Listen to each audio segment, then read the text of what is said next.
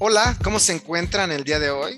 Mi nombre es Antonio Delgado y esto es Las Finanzas Inmobiliarias, un podcast que transmitimos cada siete días y a partir del domingo en la noche lo puedes escuchar desde tu celular. Y hoy estamos con Mariana Hinojosa. Bienvenida Mariana, ¿cómo te encuentras? Hola, muy bien, muchas gracias Antonio, aquí acompañándote con mucho gusto en este, en este programa. Qué amable eres, la verdad es que me siento muy contento de que hayas aceptado esta invitación. Cuéntanos, por favor, a todos los que te estamos escuchando, ¿quién es Mariana Hinojosa? ¿Qué hace Mariana Hinojosa relacionado al tema de los negocios inmobiliarios y también lo que tú nos quieras contar, por favor? Ah, muy bien, mira, yo soy asesora inmobiliaria para Remax Match. Llevo dos años y medio haciendo este corretaje y profesionalmente también soy nutrióloga pero las bienes raíces me han enamorado y me dedico ya casi todo el tiempo a lo que son bienes raíces. Para las personas que por primera vez se están metiendo a esto de los negocios inmobiliarios, ¿les puedes decir qué es el corretaje? Sí, claro que sí. Nosotros nos dedicamos a vender, rentar o ayudar a comprar a las personas que están buscando un bien inmueble o que desean vender Em, los bienes inmuebles se dividen en comerciales y residenciales. Los residenciales pueden ser terrenos, casas, un departamento. Y los comerciales son bodegas, locales, un consultorio, una oficina, un edificio para una oficina, un hospital, toda esta parte. Entonces nosotros ayudamos tanto a personas que quieren este, comprar o rentar o vender, un inmueble y también a, empresas. Entiendo que para una persona física, una persona que no pertenece a una empresa que está buscando un bien inmueble, debería de tener unos objetivos distintos a una persona moral que quiere rentar para que a través de esa renta pueda poner sus oficinas o comercializar algún producto o servicio. ¿Estás de acuerdo con esto? Sí, totalmente de acuerdo, porque una persona que lo va a hacer para una empresa necesita ver eh, muchas cuestiones eh, económicas de mm, a pocos años y a largo plazo, ¿no? Y tiene que ver demasiados números. Y a lo mejor una persona que quiere comprar un bien inmueble, dependiendo también para qué lo quiere, a lo mejor si lo va a querer para una cuestión de inversión, sí tiene que fijarse en ciertas cosas, por ejemplo, cuánto cuesta el mantenimiento, en cuánto tiempo lo va a rentar. Ahora, las rentas han bajado un 30% por la pandemia, entonces estos inversionistas sí tienen que ver que ahorita van a tener que poner un poquito más de su dinero porque la renta no les va a dar lo mismo que hace dos años antes de la pandemia, ¿no? Entonces tienen que, tienen que visualizar todo este panorama bueno, a lo mejor lo voy a rentar en menos dinero ahorita, en cuatro años nosotros creemos que esto va a mejorar y las rentas van a aumentar otra vez, entonces van a poder recuperar ese dinero, pero bueno, tienen un bien inmueble, el cual les va a ayudar a que si tienen alguna situación económica puedan vender. En México la plusvalía siempre aumenta en la Ciudad de México, mucho más que en otros lugares, es donde más recomendamos nosotros siempre invertir. Sí pueden invertir en Mérida, en Querétaro, en Cancún, pero siempre en Ciudad de México les va a dar un mayor rendimiento. Entonces es, buena opción. Eh, su... Recuerden que siempre los bienes inmuebles van a tener una plusvalía, cada año van a ir aumentando. un bien inmueble nunca se deprecia a más que haya alguna catástrofe, como es inundaciones, o a lo mejor un temblor. Y aún así, por ejemplo, los lugares que son este, de zona sísmica, ahorita lo estamos viendo con la Roma y la Condesa, otra vez las zonas con más plusvalía de Ciudad de México. Has comentado dos puntos que me llaman la atención. Uno es lo que acabas de decir, plusvalía, y el otro es, deben de considerar que cuando compren una casa, los costos o gastos de mantenimiento son relevantes por si tú quieres comprar para rentar. Eso, eso lo comentaste, ¿estás de acuerdo? Sí. Ok. ¿Nos puedes explicar un poco más el tema de la plusvalía? Ya entendí que, que no baja de valor, pero ¿es así en términos llanos el tema de plusvalía en el tema de negocios inmobiliarios? Sí, bueno, la plusvalía es lo que va ganando tu propiedad conforme el tiempo en cuanto al precio. Por ejemplo, tú lo compraste a lo mejor en 2 millones, entonces cada año va a ir aumentando y probablemente en 3, 4 años valga a lo mejor lo doble, ¿no? También la ubicación te va dando la plusvalía. Dependiendo, por ejemplo, siempre si compramos a las afueras, va a tener una menor plusvalía, sí va a tener plusvalía, pero va a ser menor. Y, por ejemplo, si compramos en las zonas de mejores ubicaciones, la plusvalía va a ser mayor. Qué interesante, porque seguramente hay muchísimas ofertas para comprar un bien inmueble. Pero resulta que todos nos van a decir, todos los que nos quieran vender, posiblemente nos van a decir que la plusvalía se va a incrementar. Y es cierto, pero el incremento va a variar. ¿Qué, ejemplo quiero poner? Y me corrige si es que estoy ejemplificando de una forma errónea. Es decir, compro en un lugar bien ubicado, por llamarlo así, céntrico, en 100, lo que sea, 100 euros, dólares o, pesos, y si quieres decir miles, está bien, no importa, es un ejemplo. Pero también compro a las afueras en 100. Este, este 100 afuera posiblemente se incremente en 10, o sea, hasta tener 110 en el próximo año. Pero seguramente lo que está en un lugar con mayor tránsito, mayor, mayor demanda, va a costar 150 al próximo año. Esa es la gran diferencia. O sea, sí va a haber plusvalía, pero no va a ser del mismo impacto. ¿Estás de acuerdo? Sí, totalmente de acuerdo. Y entonces hay que andar buscando ahí qué puedo encontrar con lo que me alcanza para poder hacer algo que realmente me convenga y, y obtenga pues finalmente un rendimiento. Es un rendimiento lo que se obtiene hasta que vendes la casa. Sí, hasta que vendes la casa ya es cuando obtienes ese rendimiento, porque es cuando ya lo vas a ver reflejado. Por ejemplo, tú compraste, y pasa mucho con las preventas, en una preventa muchas veces tú compras en un millón ochocientos o en dos millones cuatrocientos. Por ejemplo, ahorita me pasó un caso que me dieron a mí en arrendamiento el inmueble. La señora compró en dos y medio. Ajá, ella firmó en agosto. Los departamentos hoy, noviembre, se están vendiendo en 300. 600 mil pesos en tres meses septiembre, octubre, noviembre, ¿no? sí, compró en una zona muy buena. De hecho, ella me preguntó, oye, ¿dónde me conviene comprar para invertir? Ella compró en una zona que está pegada a una zona, zona de muy alta plusvalía.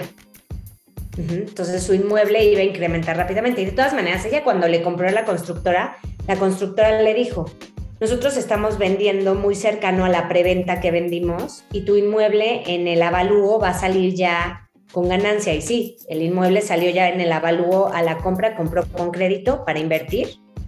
Este salió, y es una señora de 70 años. Es decir, que invirtió, por llamarlo así, una gran cantidad o una buena cantidad, entendiendo que no, cualquiera, no cualquier persona dice, bueno, ahorita voy a ir a comprar con 2 millones eh, 600, ¿no? Sí. Eh, pues, entiendo que es una persona que estuvo ahorrando, invirtiendo tal vez, y pues en una sola compra pudo incrementar esto. ¿Es muy, es muy común que pase esto? ¿O, es algo...? No, no es tan común. También hay que fijarse qué es lo que está comprando uno. Y también preguntar eh, más o menos cuánto... Porque ya eran unos departamentos que llevaban algo de años. Entonces tú puedes ir preguntando, oye, ¿en cuánto compraste tu departamento al vecino? ¿No? Entonces, ir viendo, ¿hace cuánto lo compraste? Ya. Y ir viendo cuánto ha sido lo que ha ido ganando ese departamento, eso, ese departamento. Pero acuérdate que, como te dije, es muy importante la ubicación. Entre mejor ubicación, la plusvalía va a ser más rápida. ¿Y qué papel juega eh, una persona como tú que les ayudas? ¿Por qué digo qué papel? Porque finalmente tú ganas, eh, eh, la persona que compra su casa gana, pero en todos los casos sucede, podemos decir, bueno, ya necesitamos a un experto para que me ayude en esta parte porque yo quiero hacer una inversión tratando de generar una plusvalía. Sí, bueno, nuestro papel aquí es muy importante. A veces no, no lo ven Antonio, pero por eso nos llamamos asesores. Nosotros asesoramos al cliente. Le explicamos según las características que nos, nos dicen. Por ejemplo, yo traigo un monto de un millón y medio. Lo traigo en un crédito Infonavit. Eh, el crédito ya lo puedo sacar ahora mismo yo me interesa invertir en tales zonas con tales características. Entonces, cuando ya nos, em, nos empieza a decir el panorama, nosotros vemos si es viable donde nos está pidiendo, si hay también inmuebles y si no le damos opciones. Aquí sí es muy importante, hay que ser muy, hay que trabajar con mucha ética. No es venderle lo que tú tienes, es venderle lo que él necesita y lo que más le conviene. Si a él le va bien en su compra, él te va a referir y tú vas a tener más trabajo. ¿sí? Entonces nuestro papel es como abrirle el panorama. Tienes que pagar mantenimientos. Busca un lugar que a lo mejor tenga vigilancia, que sea una zona segura. También, por ejemplo, que esté bien construido. No, lo vas a poner en un, edificio que esté en un acantilado. O sea, sí, sí revisar muy bien toda esta parte tú acabas de mencionar algo que es importante, un crédito. Y yo no sé si estás de acuerdo conmigo en esto que te voy a comentar y que les voy a comentar a todos los que nos están escuchando, pero si yo consigo un crédito, no es para que con el crédito yo pueda solamente comprar mi casa y aparte al estar pagando el crédito me ve en una situación complicada económica. Es decir, el crédito te ayuda a que en lugar de comprar con dinero propio, tú lo puedas hacer para que puedas mantener tu mismo nivel de vida o un nivel de vida muy cercano al que tenías antes de comprar esa casa. ¿Por qué lo digo? Porque seguramente si la estrategia es, es que voy a utilizar un crédito porque no tengo para comprar una casa, bueno, el tema es que el crédito lo tienes que ir pagando. ¿Es cierto esto que te digo? E, la persona que utiliza tu crédito debe calcular también que lo que va a utilizar para poder pagar ese crédito no va a quitarse ciertas cosas que le permitan estar tranquilo? Sí, totalmente de acuerdo. Aquí la gente que tiene o que va a pedir un crédito, de hecho se les comenta que debe de tener finanzas limpias, ¿no? No tener deudas, este, no estar muy ajustado en sus finanzas. Una, porque no le van a dar el crédito. De hecho, ya Infonavit ya revisa siempre para cualquier tipo de crédito que no estén en buró, si no ya no les da, este, ya no les presta, aunque sea su dinero. Entonces sí es importante este, esta parte, que ellos tengan bien sus finanzas y que no se ahorquen, ¿no? El comprar una casa es una ayuda para tener un bien inmueble, pero sin que te ahorques. Y tienes que ver diferentes cosas que sí puedas pagar el inmueble y también lo que te comentaba, siempre va a tener otros gastos. También cuando compran, por ejemplo, no se fijan que tienen que pagar los gastos de escrituración muchas veces. Es un gasto que tienen que traer ellos el dinero. Aunque tengas un crédito, no te lo prestan. Y más o menos oscila entre un 8 y 10%. Si entras a jornada notarial, va a bajar este gasto. Pero si no entra tu propiedad, pues sí, sí vas a tener que pagarlo. Es muy importante cuando voy a comprar una propiedad, necesito tener el 10% o más de lo que vale esa propiedad más mis gastos notariales. Nosotros siempre les decimos que cuenten de gastos notariales el valor de la propiedad del 8 al 10%. Al, probablemente sea menos, pero puede ser que sí sea este rango y para que el cliente no se quede sin un sinsabor a la hora de pagar. Si paga menos, pues qué bueno, pero generalmente es entre un 8 y 10% del valor total de la propiedad. Qué bueno que comentas esto porque pareciera que es muy simple contratar a alguien para que me ayude a conseguir una casa, que esa persona me ayude a conseguir o a tramitar mi crédito y pensar que solamente me van a entregar mis llaves, voy a habitarla y voy a habitar la vivienda y voy a ser feliz, que no voy a tener nada que pensar ni que gastar. Es importante porque realmente, por lo que me dices, comprar una casa parece como un proyecto de inversión que tiene que ver con tu proyecto de vida, que tienes que identificar bien los costos, los gastos en los que vas a incurrir para que pues te sientas bien, cómodo con esa inversión. Sí, totalmente de acuerdo y no estés apretado, nervioso, preocupado, dejar de dormir. O sea, creo que ahorita está lo de la cuestión inmobiliaria muy de moda y lo pintan muy fácil y no es tan sencillo. Sí tienes que seguir ciertos pasos y fijarte mucho en tus finanzas y economía. Precisamente este podcast de las finanzas inmobiliarias surge por esa necesidad que se detecta, que hay mucha gente hablando de negocios inmobiliarios. Masivamente se, se ven cosas en internet, por, por, aquí, por allá se anuncia, oye, vive de tus rentas, o a lo mejor ya no lo dicen así, ¿no? Pero entra al negocio inmobiliario, eh, grandes plusvalías, grandes rendimientos. Pero la gente tiene que saber que realmente hay que considerar ciertos factores, muchos de los que nos has dicho, y seguramente algún otro que no, no nos has platicado. Pero me gustaría pasarme a la parte de, de las personas morales, de, de las empresas que, que, compran. ¿Cuáles son, ¿Cuáles son sus objetivos? ¿Qué persiguen ellos cuando están haciendo un negocio? ¿Nos puedes decir? Bueno, generalmente lo que persiguen es tener altos rendimientos y no tener muchos gastos. Entonces ellos lo que evalúan también es ver si pueden algunas cosas.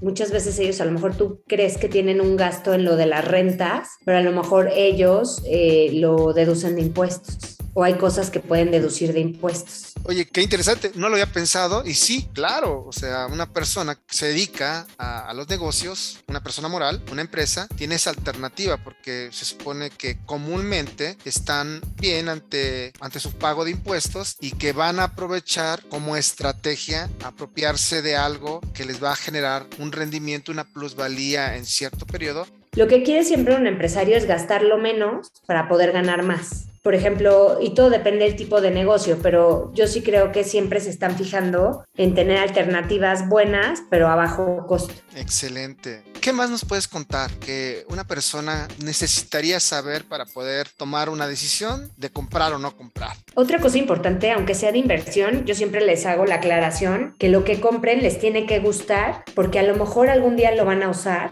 o alguien de su familia o sus hijos. Entonces, sí comprar algo que les agrade, que les gustaría vivir ahí. Ahora dices esto y, y yo me pongo a pensar, hay eh, diferentes alternativas de inversión en, en mercados financieros, en la banca, y hay instrumentos que dan muy buenos rendimientos, pero que posiblemente no te gusten o no te gusta la empresa. Y dices, bueno, nada más porque me da un buen rendimiento lo voy a adquirir. Le entiendo, sé a qué se dedican, lo hacen bien, pero no me gusta, no tiene buen marketing en donde estoy invirtiendo. Vamos a poner este ejemplo, pero en la casa es diferente, entonces. Sí, totalmente. Yo sí creo que te tiene que gustar porque es un proyecto de vida, de, mucho, de largo plazo. Es, es un bien inmueble, es algo muy importante en tu vida. Es algo que cuesta mucho dinero, que te puede ayudar si tienes alguna cuestión médica o una urgencia de dinero.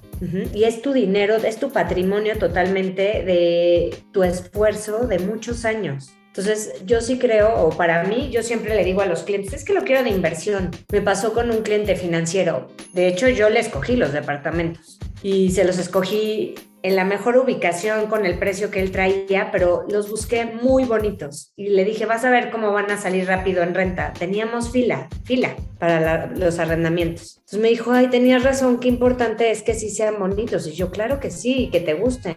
Y finalmente él eh, invierte, ¿qué hace? ¿Se enamora del lugar y se va a vivir o qué es lo que hace? No, mira, él sí los compró totalmente para inversión. Yo creo que aparte era un financiero que empezó a escuchar todo lo de bienes raíces y le empezó a gustar.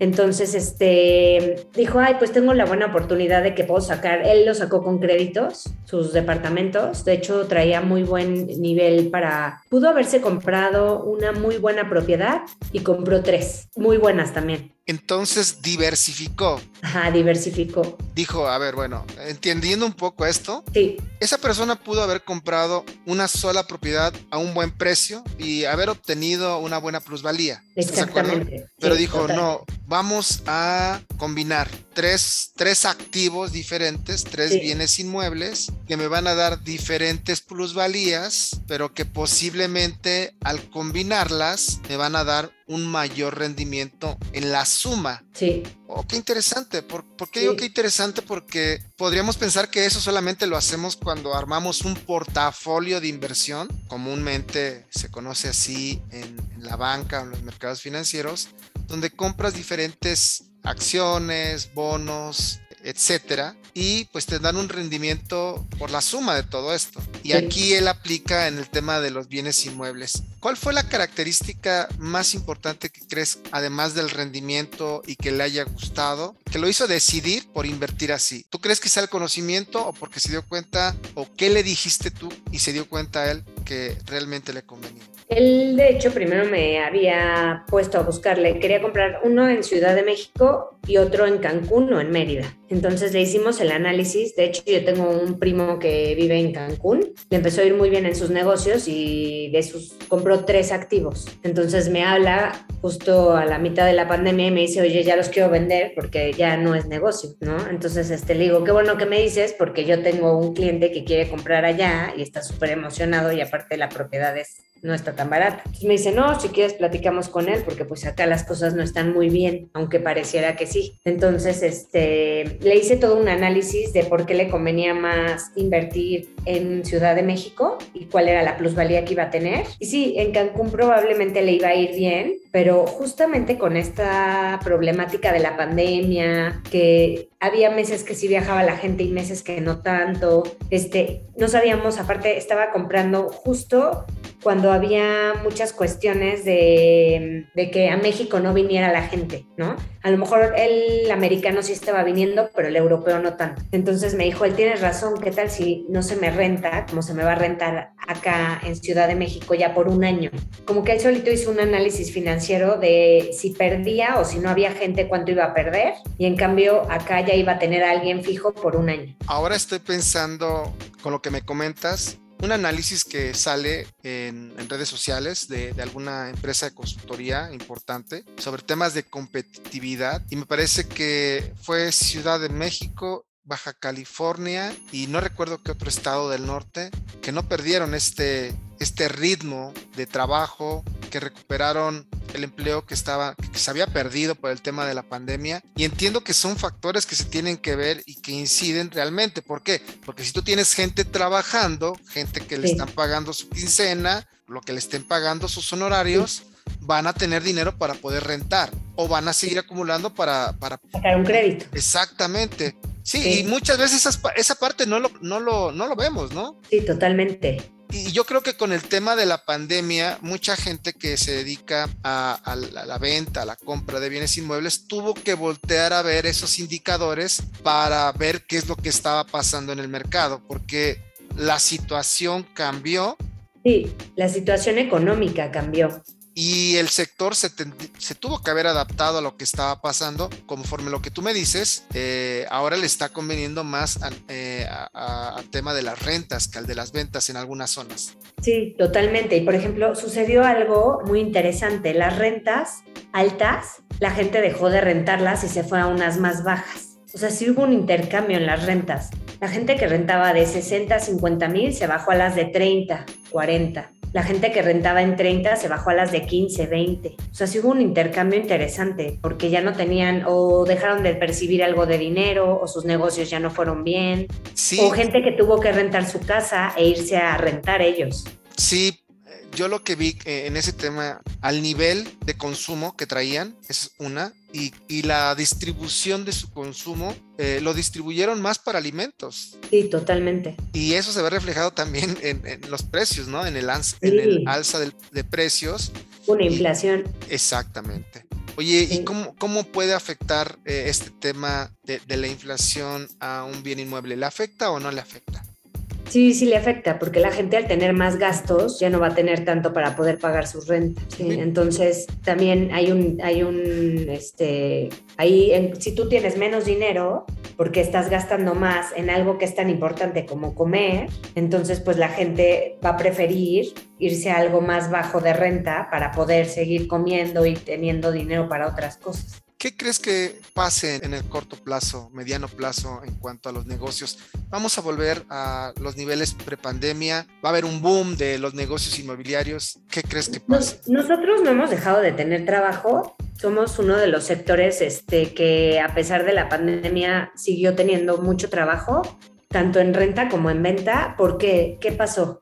¿Qué pasó con las ventas? Eh, hay mucha oferta, y la gente que tiene dinero está aprovechando a adquirir inmuebles a menor precio. Acuérdense que un bien inmueble no disminuye su precio, es como el oro, como los perfumes. Un bien inmueble no, no se deprecia más que haya pasado alguna cuestión catastrófica, es cuando, cuando sí se deprecia o a lo mejor cuando ya tiene muchos años o la construcción no es adecuada, ahí sí se puede bajar su, puede disminuir su precio, pero este, dadas las circunstancias de que mucha gente no pudo pagar hipotecas, necesitaba vender por alguna situación médica, eso pasó también, en Perú pasó mucho eso, me imagino que aquí en México a mí no me tocó vender por cuestiones médicas, este, pero sí sé de varios inmuebles que traen hipotecas que están atoradas.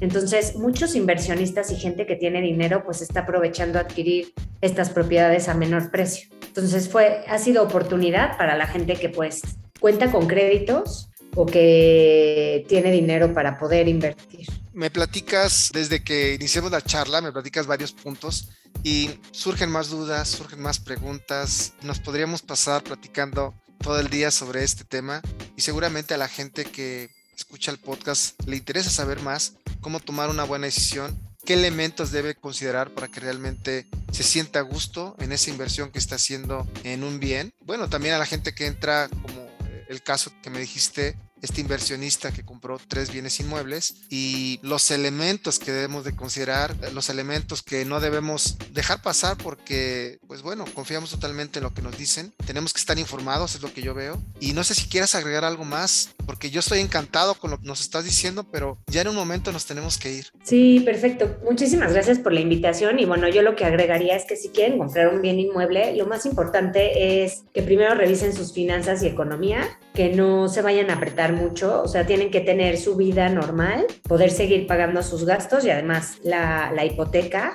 este, para que puedan dormir tranquilos, estén eh, cómodos, no, no, tener problemas hasta luego con la pareja. Esa, esa es como una parte esencial. Eh, yo considero que otra cosa importante es siempre ir empezando con los bienes inmuebles, comprar a lo mejor algo no tan grande. Creo que en México pasa mucho que la gente se emociona y quiere comprar puede pagarlo a lo mejor, o a lo mejor sí están apretados y compran cosas que no les conviene tanto a veces, a lo mejor invertir un poquito en algo más pequeño, acabarlo de pagar rápido y hacerse del siguiente. Esa es como mi recomendación. Tratar como de, vivir eh, bien en lo que pueden ellos, pero con algo pequeño y empezar con algo pequeño, acabarlo de pagar y luego rápido irse al siguiente. Entonces ir teniendo varios activos porque sí es importante pensar en la vejez. Entonces, uno, un activo que ya compraste y acabaste de pagar, sigues con el siguiente, a lo mejor ese activo te va a ayudar si tienes hijos para pagar las universidades o escuelas